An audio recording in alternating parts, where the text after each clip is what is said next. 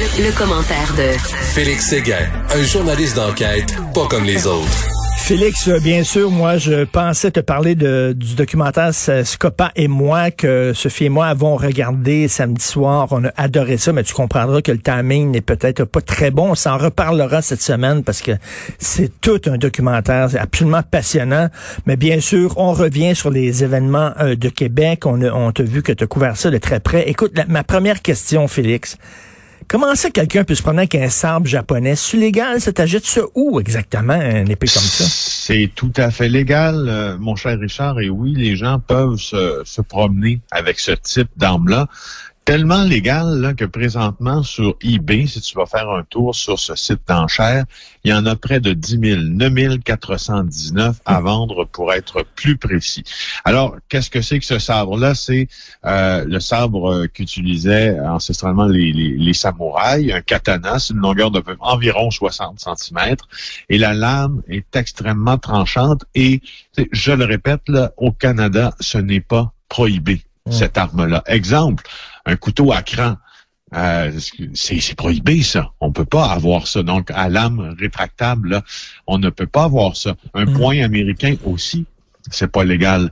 Sauf que, euh, sauf que le sabre n'entre pas dans cette catégorie-là. C'est que euh, mais tu vois, si je te cite la loi exactement, le code criminel le dit, ce qui est prohibé, c'est un couteau qui, peu importe la longueur, ça peut être une lame de 3 cm comme une lame de 30. S'il est muni, je cite, d'un dispositif qui permet de s'ouvrir par gravité ou de façon mécanique et de manière automatique, c'est illégal. Donc, le sabre, mmh. ça n'entre pas dans cette catégorie-là. Et, euh, et voilà, on ne peut pas l'accuser. Puis tu vois, il n'a pas été accusé d'ailleurs de, de, possession euh, illégale. Parce que tu pourrais euh, aussi, tu peux acheter aussi des, des ce qu'on appelle des machettes là aussi. Là, tu peux acheter ça, j'imagine, dans des surplus de l'armée, des trucs comme ça. Là, puis bon. Ben tu sais, au fond, Richard, tu peux acheter une hache aussi. Ben oui. Tu, peux ben acheter, un, tu peux acheter un couteau chef aussi. Hmm. Tu sais, euh, tu peux acheter une masse. Tu peux, tu sais. Hmm. Donc il y a beaucoup, beaucoup. Écoute, tu peux te promener avec une scie mécanique là, tu sais. Tu, ben oui, puis tu peux te prendre avec ton auto, puis tu peux t'en ben servir comme ben bélier, puis tu as le droit de conduire. Donc, tu sais, la, réflexion, évidemment, tout nous ramène toujours au caractère imprévisible euh, de ces euh, de ces drames-là, parce qu'évidemment, euh, si on réfère à la santé mentale de l'accusé, Carl Giroir, dans ce dossier-là, c'est justement toujours là où ça nous amène. Suzanne Clermont était sortie fumer une cigarette. Tu c'était sorti dix minutes après. Deux minutes après.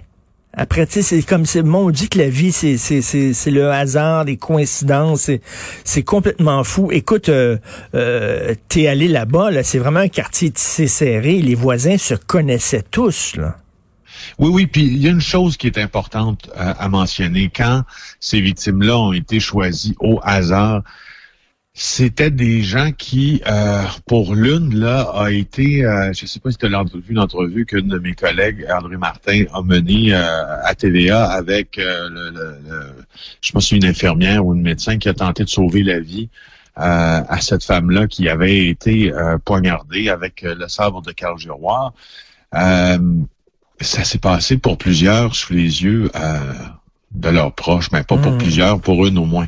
Sous les yeux de leurs proches, t'imagines? Son mari était là, puis il, il, voit sa femme partir aux mains d'un pur inconnu. Euh, et t'imagines le sentiment d'horreur qui s'en dégage, puis la, l'interview avec le, le membre du, du, corps de la, santé était très, très émouvante. En, elle, elle, décrivait elle-même, elle est rompue à la chose, cette forme d'horreur-là. Moi, le hasard, je trouve que c'est l'horreur parce que tu peux pas lutter contre en fait. Il y a pas comment mm. tu sais il y a une gestion de risque dans la vie quand tu connais quand tu connais la menace tu peux gérer le risque. C'est la base un peu de la gestion de risque. Mais si tu sais pas la menace tu sais pas le risque alors, c'est un peu ça. Mais tu sais, on va voir si euh, vraiment le gars euh, avait des était sous l'effet de, de, de, problèmes mentaux. C'est souvent, on sait qu'il y a cinq ans, bon, euh, il avait été soigné et tout ça. on verra, mais, mais en même temps, tu sais, tu sais, les gens qui ont des psychoses, là, qui, qui entendent des voix, qui sont comme possédés par un esprit malin, c'est quasiment ça. C'est l'enfer, ça aussi. C'est ben l'enfer, ça aussi, ces gens-là J'ai toujours, j'ai toujours statué que euh, c'était difficile de juger euh, de la criminalité de la majorité des gens. Et là, dans ce contexte, c'est encore plus difficile. Laisse-moi te raconter un peu ce qu'on recueillait hier, puis ce qu'on recueille encore ce matin, parce qu'il y a des ajouts qui sont qui sont faits. Euh, donc, Carl Giroir, euh, en 2014, ça fait six ans, lui avait eu besoin de traitement psychologique et moi, ce qui m'a renversé ce matin quand on, a pu le faire confirmer, c'est qu'il avait manifesté exactement le scénario euh, de Québec dans quelques à quelques détails près, mais il avait dit euh, qu'il était pour porter un costume de type médiéval ou d'époque médiévale, on pourrait dire, euh, et s'en prendre à des gens et les tuer, et ensuite lui-même s'enlever la vie. Le scénario d'hier est presque en tout point identique, sauf qu'il a été arrêté. Euh, il ne s'est pas donné la mort, et ça, c'était en 2014. Alors, t'imagines, la job de journaliste, le job de journaliste qu'on fait dans ces dans ces circonstances-là, c'est une des parties les plus euh, difficiles du métier, c'est-à-dire aller essayer d'appeler la famille de ce gars-là, tu sais, essayer de les rencontrer. Écoute, parce que tu sais, les, les, les, les, parents de, de ton enfant, 24 ans, euh, est complètement psychotique, il est dans des crises. Tu dois constamment avoir peur qu'il se suicide, qu'il fasse mal aux autres. Tu sais, c'est un drame ça aussi. Là. Je veux pas, je veux pas minimiser, banaliser le drame des victimes, bien sûr. Je le redis, on pense aux proches de François Duchesne, de Suzanne Clermont, bien sûr, mais tes, tes parents d'un jeune, de, un jeune de 24 ans qui devrait avoir du fun, qui devrait commencer dans la vie ses premiers jobs, euh, une blonde, un chum, etc., puis qui est pogné dans un, qui est prisonnier de ses démons. son corps, sa tête est une prison. Ça va tellement chacun dur son drame, chacun son drame, euh, sans minimiser celui des autres. Cette, cette, cette famille-là, puis c'est pour ça aussi que il faut euh, prendre les affirmations, il faut euh, considérer les affirmations des gens qui connaissent Carl Giroir euh, pour ce qu'elles valent. C'est-à-dire, euh, nous, on s'est déplacé à Sainte-Marthe-sur-le-Lac où résidait euh, sa famille, sa mère, et puis ils étaient avec les policiers quand on est passé. Les gens qui demeurent à côté disent oui, on a vu Carl à quelques reprises. Il est venu aider sa mère pendant les inondations. Il a travaillé extrêmement fort pour pouvoir amoindrir cette situation quand la digue a cédé en 2019 et jamais eux n'ont décelé d'instabilité, quelle qu'elle soit, mais en même temps, c'est justement, je le redis, prenons ça pour ce que ça vaut. La concierge qui a loué l'appartement à Carl-Giroir à Sainte-Thérèse, cette fois, dit à peu près la même chose, aucun signe de désorganisation, aucun signe d'instabilité, puis dit-elle, aucun signe de problème de santé mentale.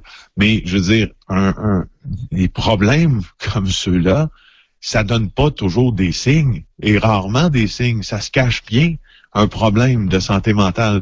Tu vois, on reste avec un portrait euh, incomplet de la maladie mentale de laquelle est affligé euh, Carl Giroir. Puis encore là, je ne veux pas en faire un, je ne veux pas en faire quelqu'un qui est sympathique. Je veux juste en faire quelqu'un qui, euh, je veux juste dresser le portrait le plus clair. Puis je te dis que ça, il y a de l'ombre. Mais faut prendre soin de ces gens-là. faut prendre soin des gens qui souffrent de maladies mentales pour nous protéger comme société aussi, là. Écoute, euh, tu es venu, toi, à quelques reprises dans les locaux de Cube. Tu connais le parc Émilie Gamelin, la faune qui se tient là. Des fois, c'est fréquent, mon gars, là. Des oui, fois, oui, oui, oui, Des fois, c'est, c'est, sûr, des fois, il y a du monde freak à placer Émilie Gamelin, puis des fois, dans le village euh, gay, au fond, là, parce que Cube Radio est à l'entrée du village, euh, il y a du monde freak aussi, parce que ça ça s'est euh, énormément euh, appauvri. appauvri ça s'est appauvri. Les poquets se tiennent là. Il y a beaucoup, beaucoup de drogue, beaucoup de consommation. Et c'est certain quand t'es quand t'es psychotique comme ça, quand tu souffres de maladie mentale, tu veux t'auto-médicamenter, tu veux endormir les voix qu'il y a dans ta tête. Fait que tu prends mm. beaucoup d'alcool, beaucoup de pilules, beaucoup de dope.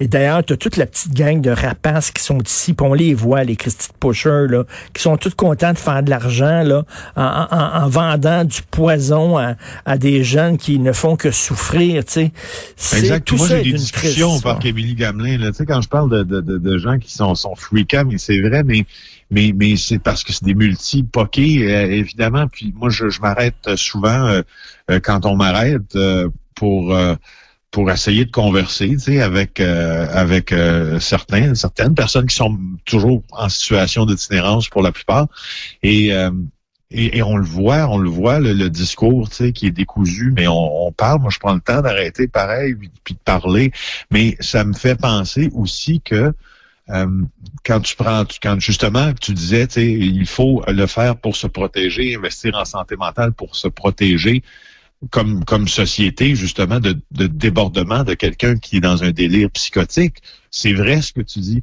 Quand on voit ces gens-là, on se dit des fois, on est juste à, à peut-être à quelques secondes de, de, de quelqu'un qui, comme entre guillemets, dit snap et puis qui, qui, qui sorte un, un couteau ou quelque chose. C'est, moi, ça me, ça me, ça me tue, ça mm. m'abat énormément de, de, de, de voir cette réalité-là. Ça me confronte à des choses que j'aime pas que j'aime pas voir. C'est, c'est, incroyable. Et tu sais, Félix, on s'en est parlé à quelques reprises. Des fois, je te disais, là, euh, tu sais, il y a des histoires où des policiers abattent des, des gens qui sont en crise de psychose, qui pognent un tournevis, qui pognent un couteau, puis ils leur tirent dessus. Puis je dis toujours, pourquoi ils font ça? c'est des gens qui sont malades, qui ont des maladies. Ils devraient les, prendre un taser gun, leur tirer dans les jambes, mais je peux te dire que Hier, j'aurais aimé ça qu'ils l'abattent puis qu'ils tirent en plein thorax, malheureusement, là, tu sais, qu'il y ait les policiers qui soient là puis qui puissent... Euh, ben oui, il aurait fallu que, cette, euh, que, cet homme-là, idéalement, soit maîtrisé. On ne souhaite pas la mort, mais il mm. faut le maîtriser. Puis euh, maîtriser quelqu'un, ben dans le continuum de l'emploi de la force, euh, surtout quelqu'un qui, euh, qui, qui, qui, tente d'en attaquer un autre avec un samouraï, l'inéluctable euh, destin de cette aventure-là va souvent être la mort parce que c'est là où les policiers visent le thorax pour neutraliser quelqu'un. Je vais revenir aussi, puisqu'on parle de son, son état de désorganisation, là, sur sa comparution. Il n'a pas prononcé un mot, ça n'a pas duré longtemps, très très peu de temps. et il a dû être aussi euh, accompagné, il semble, à la centrale de police d'un psychologue parce que il était extrêmement secret euh, dans ses réponses. selon nos informations, il a même refusé de s'identifier au fond. Alors peut-être euh, que les policiers l'ont-ils identifié avec, euh, je sais pas moi, son immatriculation de voiture, ce qui ou son portefeuille s'il en avait un, mais euh, il semble qu'il n'ait faire que très peu de collaboration aux policiers, et c'est pour ça qu'un psychologue, je crois, a été requis selon les sources. Et la, l'histoire du, du, jeune, de, la personne qui a trouvé la, la, femme, la femme dans son sang, la Madame Clermont dans son sang, et qui a dit au gars qui était au bord de la rue, hey, euh, cours, euh, appelle, euh, cours après une auto. Je pense qu'il y a une auto qui vient frapper cette femme-là, cours après l'automobiliste. Et il savait pas, mais il parlait au meurtrier. C'est le ah, meurtrier qui était l'autre bord entre toi. Oui, c'est ça. C'était lui. Puis il dit cours après l'auto, parce qu'elle vient. Le gars, il pensait qu'elle venait de se faire frapper par une auto. Fait qu'il voit ce gars-là, puis il dit cours après l'auto. Le gars est parti à courir, puis il dit, moi, je me suis dit, il est parti à courir après l'auto. Mais non, il est parti à courir parce qu'il sauvait. C'était lui. Écoute, non, mais c'est, délirant. C'est de... Et la vie, ça tient, je sais, c'est des clichés, là, mais ça tient à un fil. Il s'agit que tu sortes une minute plus tard, fumer ta cigarette, puis t'es correct. le gars est pas là, il est pas, il est pas sur ton chemin, tu comprends? Mais, en tout cas, on leur euh, souhaite du courage, puis il y a une beaucoup de courage, qui s'en vient en début d'après-midi, il semble, euh, à Québec. Euh, c'est ça, Monsieur Carman qui va faire un point de presse, j'imagine, là, parce qu'il faut, il faut vraiment, parce qu'écoute, on vit dans un monde de plus en plus fou. Et des histoires comme ça, malheureusement, il risque d'en avoir de plus en plus. Merci beaucoup, Félix Séguin. Merci. Alors, Félix Séguin, journaliste au bureau d'enquête de Québécois, et euh, dont le documentaire Scopa et moi, on en parlera un peu plus tard cette semaine.